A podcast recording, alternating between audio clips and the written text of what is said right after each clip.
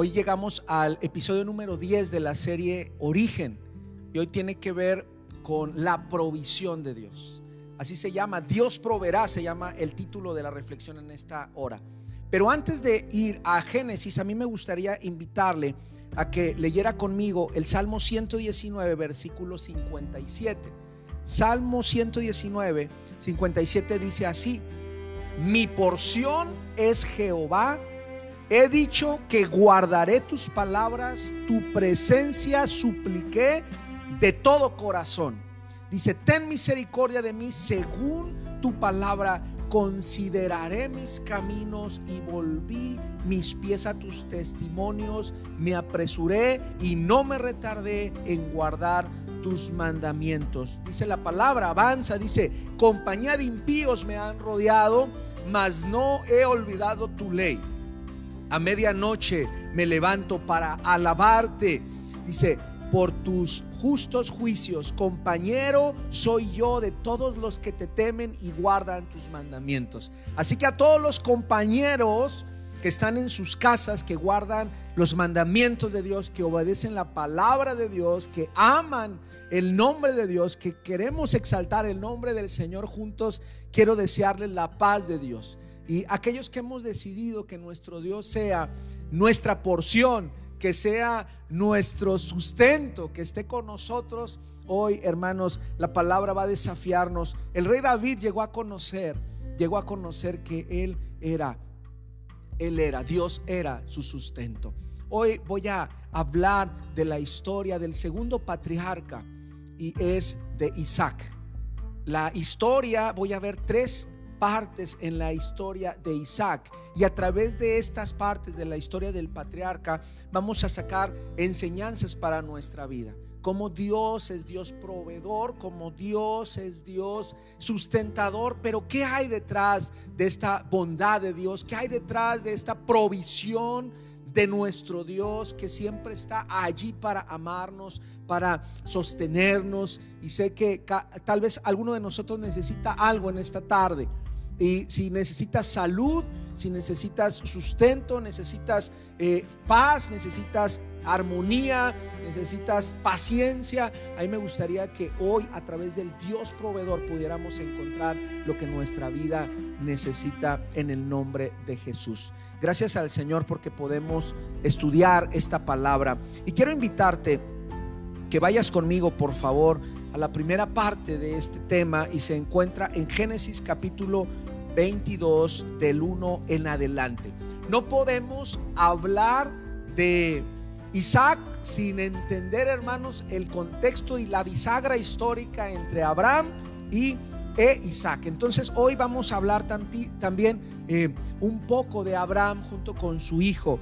Y mire lo que dice Génesis capítulo 22, versículo 1. Dice, aconteció después de estas cosas que probó Dios a Abraham y le dijo a Abraham y él respondió, heme aquí. ¿Cuántos respondemos así, hermanos, desde nuestras casas?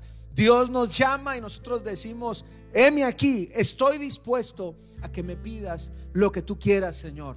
Y de esos hombres y mujeres está buscando Dios en esta hora. Y le dijo, toma ahora tu hijo, tu único Isaac, a quien amas, y vete a tierra de Moria y ofrécelo allí en holocausto sobre uno de los montes que yo te diré. Y Abraham se levantó muy de mañana y en, enalbardó su asno y tomó consigo dos siervos suyos y a Isaac su hijo y cortó leña para el holocausto y se levantó y fue al lugar que Dios le dijo. El, el primer principio que me gustaría ver contigo es que Dios es Dios proveedor de vida. Dios es Dios proveedor de la vida. Yo no sé cuántos de nosotros en este momento necesitamos vida. Nos estemos aferrando a la vida. Cuántos de nosotros estemos orando por la salud de un ser querido, por la salud de nosotros mismos. Y sabemos que sobre las medicinas, sobre los hospitales, por más tecnología médica que tengan, sabemos que por más fortalecido el sistema inmunológico de una persona está Dios. Y Él es Dios, proveedor de la vida. Dios proveedor de la salud. Y me gustaría decirte que hay varios amigos en este momento enfermos de COVID. Antes escuchábamos muy a lo lejos, muy a lo lejos decíamos, sí, en, en otro lado, en otro país. Y cuando empezamos a, a ver que los meses han pasado, por un lado decimos, ya queremos que termine, porque esto pareciera ser que ya nada más es de abrir la puerta y salir.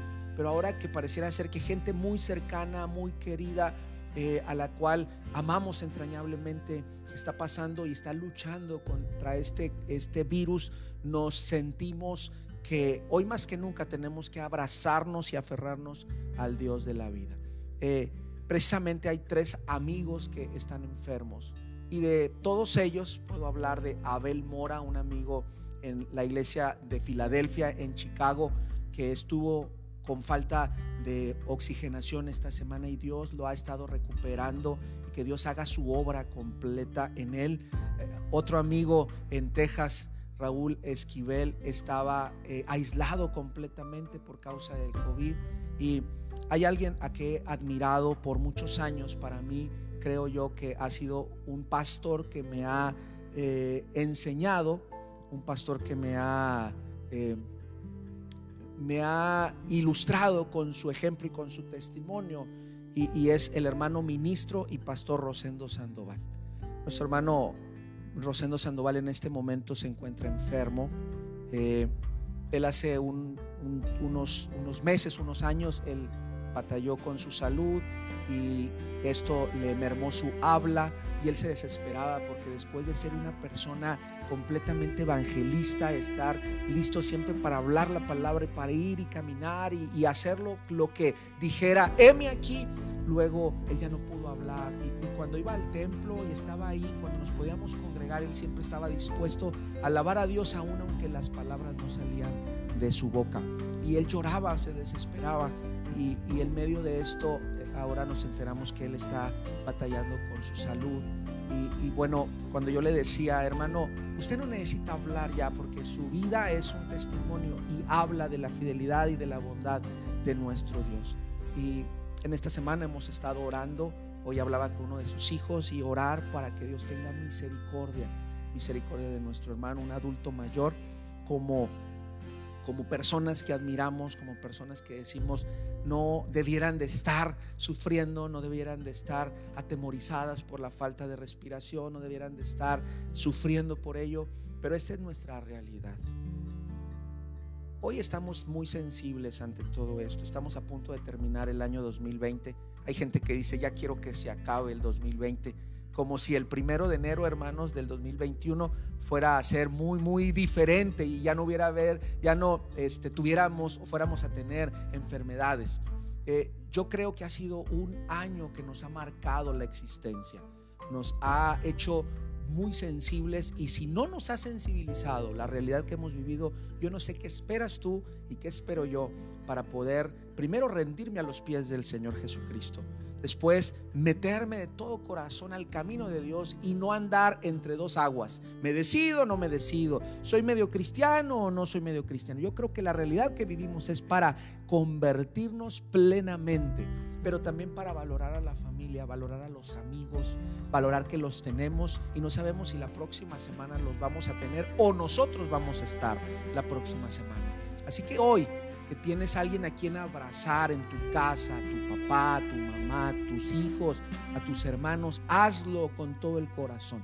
Abrázalos a tu esposa, a tus hijos y dales este cariño profundo. ¿Sabes que por 95 años estuvo esperando un hijo Abraham?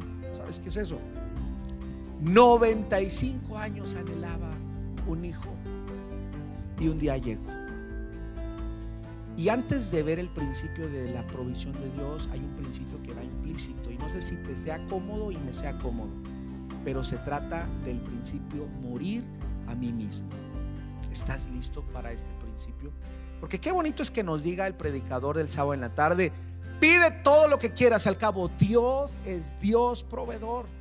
Pide lo que necesites, al cabo Dios es Dios que te va a, a suplir toda necesidad. Pide por tu familia, pide por la salud, pide por Y no sé si te has dado cuenta expresiones de hermanos, hermanas o tú mismo cuando dices, hermano, esto que yo ya no lo podía, yo ya lo entregué en las manos de Dios. Y cuando entregas las cosas en manos de Dios, ese es el principio de morir a mí mismo. Ese es el principio, el principio de morir a ti mismo. Y antes de entrar a las tres cosas y áreas en las cuales Dios te puede proveer, quiero invitarte a que tomes un paso de fe ante el morir a ti mismo. ¿Qué es morir a ti mismo? Dejar de pensar en ti mismo. ¿Qué es morir a ti mismo? Eh, eh, estar solamente ensimismado y estar viendo por ti nada más por ti. ¿Qué es vivir solamente para ti? Es vivir con egoísmo. Es nada más eh, vivir sin mirar alrededor y todas las necesidades que podemos ver en cuanto a las personas que no la están pasando del todo bien. Morir a mí mismo es seguir la cruz de Cristo. Morir a mí mismo es seguir el ejemplo de Jesucristo, que se vació, como dice Filipenses 2, vino a servir, renunció a todo y dice que murió la peor muerte por amor a ti y por amor a mí. Morir a mí mismo nos lo modela nuestro Señor Jesucristo. Todos aquellos que hemos decidido seguir a Cristo, como lo dice el canto, hemos de morir a nosotros mismos. La pregunta es, ¿a qué tienes que morir tú en esta tarde? No me refiero a la, la vida, sino hay áreas de tu vida, hay pensamientos, hay resentimientos a los cuales tienes que hacerlos morir. Hace unas semanas me tocó, junto con el pastor y ministro eh, Daniel Romero, estar en el bautismo y poder ministrar este oficio a seis jóvenes. Y yo les decía, antes del oficio de, de, bautizarlos, les decía, ¿qué necesitas hoy enterrar y sepultar en este río? Y que este río, como una manera simbólica, se quede ahí todo lo que quieres eh, morir. ¿Qué, ¿Qué es lo que quieres hoy sepultar y comenzar de nuevo? Y, yo sé que muchos de los que están aquí escuchando son bautizados. Sé que tal vez algunos que nos escuchan no saben qué es eso. Bueno, bautizarse es aceptar a Cristo en mi corazón y hacer un acto público de decir, yo soy seguidor de Cristo, soy discípulo del Señor y me puedo llamar cristiano. Cristiano es seguidor de Cristo. Así que cuando nosotros nos bautizamos o ya bautizados, siempre hay cosas a las cuales tienen que estar eh, muriendo constantemente para que Dios con su vida pueda crecer en nuestros corazones. Así que Abraham, ¿a qué tuvo que morir? Si Abraham le pide, si, si, Dios le pide a Abraham su hijo, fue porque tal vez después de 95 años llegó el premio tan grande y tan esperado. Si había un hijo anhelado, yo sé que muchos de nosotros tenemos hijos e hijas y han llegado por un anhelo, hemos orado por ellos, hemos dicho, Señor, mándanos a nuestros hijos y llegan y para nosotros son los hijos más hermosos y las más hermosas y, nosotros decimos, gracias a Dios y llegan y son hijos anhelados. Imagínate haber esperado 95 años y después de estar siempre viendo al cielo y decir, Señor, mándame un hijo o tal vez con los pensamientos decir, Señor, tú me prometiste a Abraham diciendo, tú me dijiste que me ibas a dar una nación grande y que en mí, en mí iban a ser eh, benditas todas las naciones de la tierra y siempre estar mirando al cielo. De repente llegó Isaac y la mirada se baja y ahora ese anhelo es para mirar a ese hijo anhelado. Y en este en esta bajar la mirada Dios le llama y le dice, "Entrégame a tu hijo." Algo tan valioso, tan esperado, que simboliza tanto para ti, entrégamelo. Y eso es morir. Porque no está pidiéndole algo malo, le está pidiendo a su hijo. ¿Qué estaríamos dispuestos a entregarle al Señor en esta tarde? ¿Qué estaríamos dispuestos a abrir nuestra mano y decirle, Señor, amamos mucho a nuestra familia, pero tú sigues siendo el amor de nuestra vida?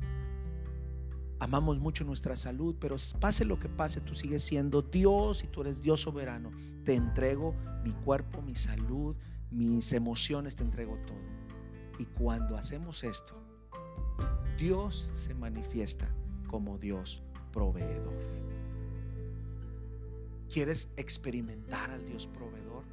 Necesitamos pasar por el Dios que nos pide renunciar a aquello que no nos permite acercarnos más. Y entonces dice el verso Toma ahora tu hijo, tu único hijo, y se lo recalca para que sepa qué significa que le ame con todo el corazón. A quien amas, le dice, y vete a la tierra de Moria y ofrécelo allí en holocausto. Y holocausto era ofrecer a Dios adoración. Y le está diciendo, tú amas esto, bueno, lo amas más que a mí, así que ofrécelo. Y, sabe que no era descabellado pensar en algo así, porque en Canaán, hermanos, se manifestaban expresiones a deidades de esta manera, donde los padres entregaban a sus hijos en sacrificio. No es Dios así, quiero recalcarlo, pero no era descabellado que alguien este, entregara y sacrificara por una cosecha tan solo un hijo y los pasaban por fuego. Por eso era el culto cananeo, era lleno de deidades, lleno de idolatría y eso se realizaba en el contexto donde vivía Abraham, donde vivía Saraí y donde vivía eh, Isaac. Entonces Dios le está pidiendo a su hijo y, entonces... Eh, Abraham en el verso 3 dice, Abraham se levantó y le reclamó a Dios y le dice, ¿por qué me estás quitando a mi hijo? ¿Por qué me estás quitando a lo que más quiero? ¿Por qué me estás quitando lo que te pedí por 90 años o por 60 años? ¿Por qué me lo estás quitando? Y creo que a todos nos hace reflexionar. Porque hoy tal vez muchos de nosotros hemos levantado la mirada al cielo y le hemos dicho, Señor, ¿por qué me estás quitando la salud? ¿Por qué me quitaste a mi papá? ¿Por qué me estás quitando a mi ser querido? Y, y entonces esa es la concepción que nosotros estamos teniendo. Y Abraham dice que no dijo nada, solo se levantó, acomodó el medio de transporte, tomó a dos personas para que le ayudaran, tomó a Isaac tomó la leña, se levantó y se fue.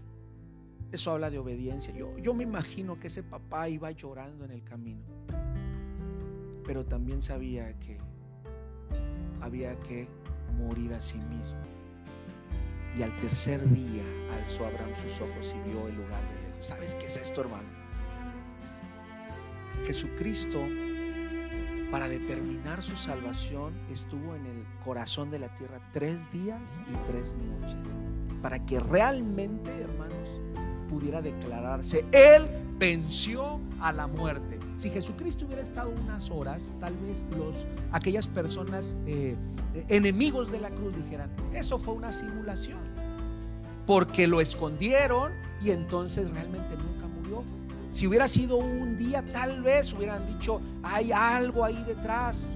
Pero tres días estuvo muerto completamente. Era un proceso para que la gente estuviera bien consciente de que alguien había muerto. Porque a los cuatro días el cuerpo, hermanos, empieza a oler mal.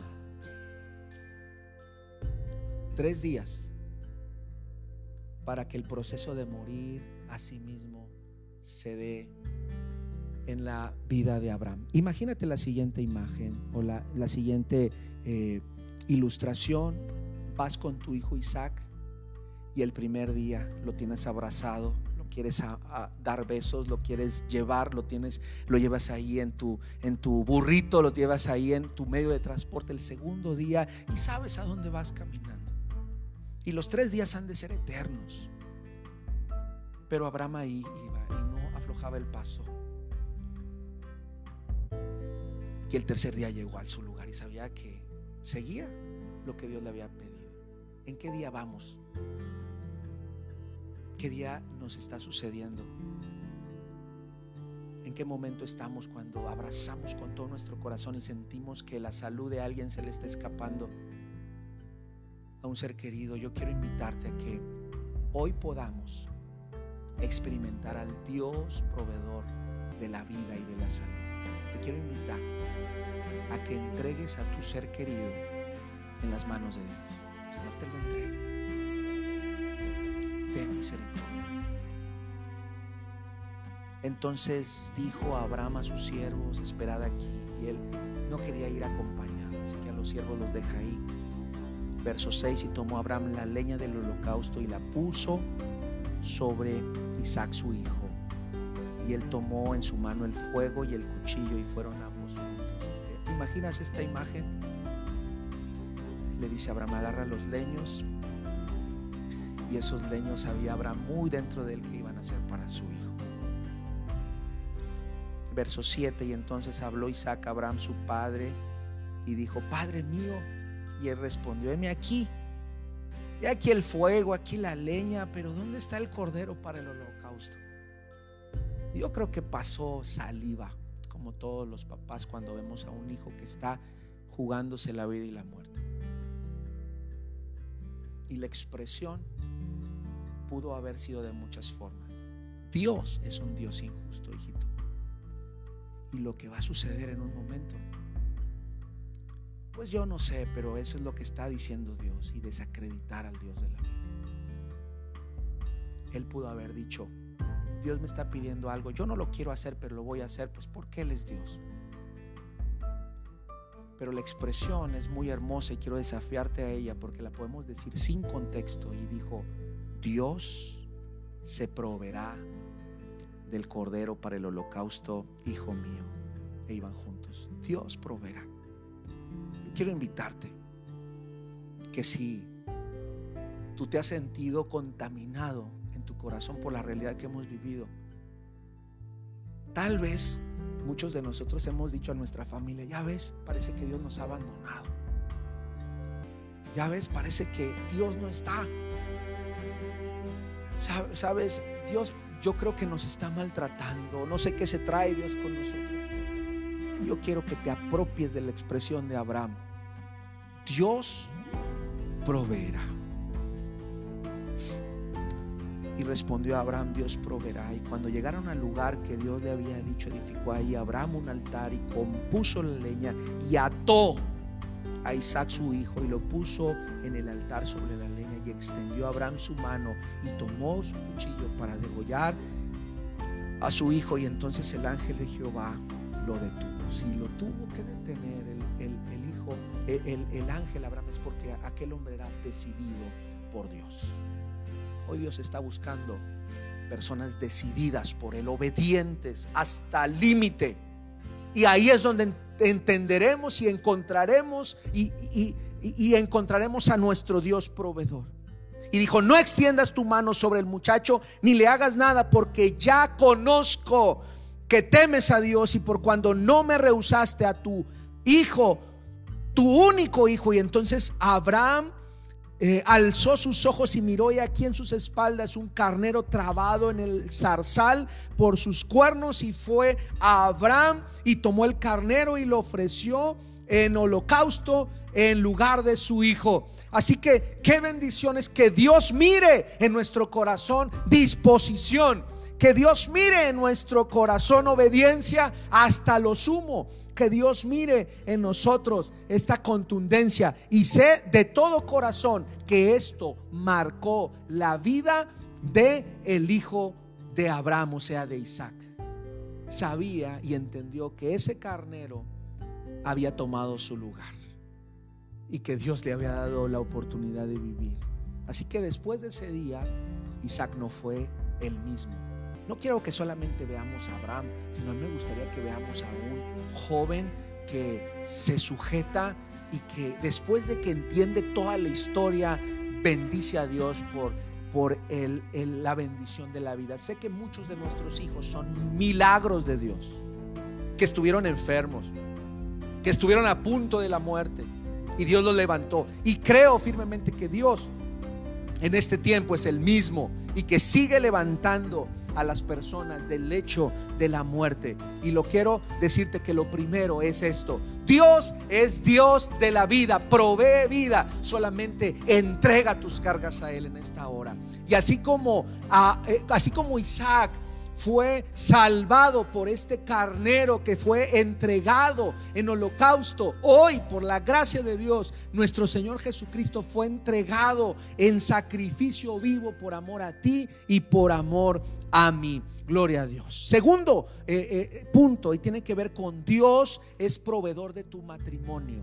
Sé que en esta pandemia las relaciones interpersonales de familia y de matrimonio han sido tensas ¿Por qué?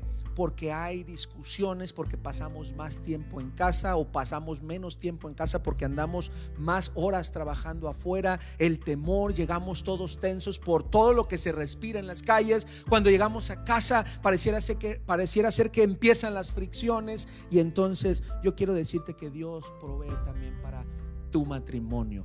La historia en el capítulo 24, quiero decirte que habla de que Abraham busca mujer para Isaac e Isaac espera. No voy a leer todo el capítulo, pero me gustaría decirte que Abraham estaba preocupado de que no tomara una mujer de las cananitas por todo lo que ya te he contado, sino que viera en su familia una mujer idónea para ella, para él. Y Dios provee. Y quiero hablar a los jóvenes, hombres y mujeres que están aquí, adolescentes a los solteros y a los, a los casados. A los solteros quiero decirle que Dios va a proveer. Si tú has estado orando por un novio, por una novia, Dios va a proveer. Pero quiero invitarte a que esa provisión sea resultado de oraciones. Quiero animarte a que no te andes promoviendo, sino que tú ores a Dios y digas, Señor, envíame la persona idónea a vida. Y para los que ya estamos casados, quiero decirte que Dios provee para nuestro matrimonio paz. Dios provee para nuestro matrimonio tranquilidad. Y Dios provee de su presencia. Y, quiero leerte el, último verso de, este capítulo 24 y dice, y la trajo Isaac a la tienda de su madre Sara y tomó a Rebeca por mujer y la amó. Y se consoló Isaac después de la muerte de su madre. Dios proveyó la persona adecuada que, que cubriera y que, y que supliera esas necesidades que tenía. Y fueron una pareja que trajo bendición, el segundo patriarca. Y quiero decirte que tal vez estés teniendo problemas en tu matrimonio. Dios provee para tu casa. Dios provee para tu matrimonio lo hizo con Isaac. Tal vez se tardó, pero lo hizo para ti. Si eres joven y adolescente y estás desesperado, quiero pedirte que esperes los tiempos de Dios. Dios proveerá. Y el último punto que quiero decirte es, Dios provee para tu mesa. No sé cuántos de nosotros estemos batallando en los aspectos económicos. Nos hemos quedado sin empleo, nos, hemos, nos han reducido la eh, las jornadas o los sueldos y hemos estado batallando, algunos hemos estado buscando empleo. Estamos a finales de año y decimos, pues no es probable que encuentre empleo ahorita y en enero es complicado y, hay una preocupación. Yo quiero hablarte no de mis palabras, sino quiero hablarte la palabra de Dios. Y ese es el tercer y último punto que quiero hablar en esta tarde. Génesis 26, versículo 1 dice, y después hubo hambre en la tierra, además de la primera hambre que hubo en los días de Abraham. ¿Te acuerdas que ya lo platicamos unos capítulos antes? Que Abraham tiene que ir a Egipto y que también Abraham, que amaba a Dios y que tenía fe en Dios, le tocó el hambre y lo hace moverse y le aprieta el zapato, como decimos en México, y se fue, dice la palabra, dice, como en los días de Abraham, y se fue Isaac a, Abimelech, rey de los filisteos, en Gerar. Se va con el enemigo. Imagínate, no había comida allí, se tiene que ir con el enemigo. Pero el verso 2 es importante. Y se le apareció Jehová y le dijo, no desciendas a Egipto, habita en la tierra que yo te diré. No hagas lo que hizo tu papá, sino quédate ahí, aguanta. Si está alguien ahí contigo de tu familia, voltealo a ver y dile, Dios es Dios proveedor de nuestra mesa. Solo aguanta un poco y va a llegar Dios con su provisión. Dios está diciéndole a Isaac, no vayas a Egipto como lo hizo tu papá. En aquel tiempo tal vez era necesario, pero tú no vayas, no vayas. Y mire lo que le dice así en el verso 3, habita como forastero en esta tierra y estaré contigo. ¿Sabes qué significa habita como forastero? Habita como un extranjero. Tal vez no vas a tener una casa propia, tal vez no vas a tener un negocio propio, tal vez vas a depender de la provisión del cielo, pero yo estaré contigo. Y esto es una palabra de esperanza del Dios proveedor, del Dios del Salmo 23, del Dios de Abraham, del Dios de Isaac, del Dios de Jacob, del Padre de nuestro Señor Jesucristo que nos dice en esta hora, ¿sabes que Habita tal vez como extranjero en esta tierra y yo estaré contigo. No estés tan preocupado por lo que te pudiera faltar en algún momento. Yo soy tu porción, dice David. Y también está diciendo, ¿sabes que Yo estaré contigo. Y, eso me llena de esperanza. Y no sé cuántos de los que están viendo esta reflexión lo hace. Dice, porque a ti y a tu descendencia de haré todas estas tierras y confirmaré el juramento que hice a Abraham tu padre, multiplicaré tu descendencia como las estrellas del cielo, dice el verso 4, y te daré de la descendencia de todas estas tierras y todas las naciones, y la tierra serán benditas en tu simiente. Aunque no veas, aunque no veas, Dios está obrando como lo cantamos y lo vamos a cantar en un momento más. Hay un canto muy hermoso. Aunque no veamos que Dios está proveyendo, ya Dios está moviendo a tu favor. Y tienes que dar un paso de fe, pero no no te muevas. ¿Sabes qué significa ir a Egipto? Ir a Egipto es retroceder. Ir a Egipto es ir hacia atrás, ir hacia atrás hacia la incredulidad, ir hacia atrás hacia un camino de donde Dios te sacó, ir hacia atrás en la fe y Dios dice, por favor, no desciendas, no desciendas, nos dicen esta tarde, no desciendas a la incredulidad, no desciendas a la duda, no desciendas a la murmuración. Dios, ¿por qué? Solo espera, habita en la tierra que yo te diré y dice, la palabra del Señor estaré contigo. Quiero invitarte a orar en esta hora. Y si alguno de nosotros necesitamos la provisión de la salud y de la vida, hoy oremos al Señor. Si necesitamos un compañero, una compañera de vida, oramos a Dios. Si necesitamos paz para nuestro matrimonio, para la relación entre nuestros hijos, oremos a Dios. Dios es proveedor si necesitamos provisión para nuestra mesa, estuvo Dios con Isaac y lo va a hacer. Solamente no desciendas, no te muevas. Y cuando estoy refiriéndome no te muevas, es no, no me estoy refiriendo a deja de trabajar, no deja de hacer lo tuyo, no. Me estoy diciendo es quita toda la incredulidad de tu corazón y cree en el Dios de la provisión. Haz tu parte, busca el empleo, levántate temprano, Ve y haz lo que tienes que hacer y haz tu parte, pero Dios ya está moviéndose a tu favor en el nombre de nuestro Señor Jesucristo. Entonces, el Señor es Dios proveedor, pero recuerda, principio de morir a nosotros mismos. Hasta que soltamos la mano, Dios empieza a manifestar. Hoy suelta todo lo que te aqueja todo lo que te preocupa, todo lo que no te deja dormir. Hazlo morir en esta oración delante del Señor. Y dile, Señor, te necesito. Libérame, libera mi corazón, dame paz en el nombre de Jesús. Oremos. Bendito Señor. Tú eres real. Tú eres Dios. Eres el Dios de Abraham, de Isaac y de Jacob, Dios nuestro. Si alguien entre nosotros necesita de tu salud, tú eres Dios proveedor de salud. Bendice a nuestros enfermos. Bendice a mi hermano Abel. Bendice a mi hermano Rosendo Sandoval. Mi hermano Raúl. Mi hermano Pastor Nuche.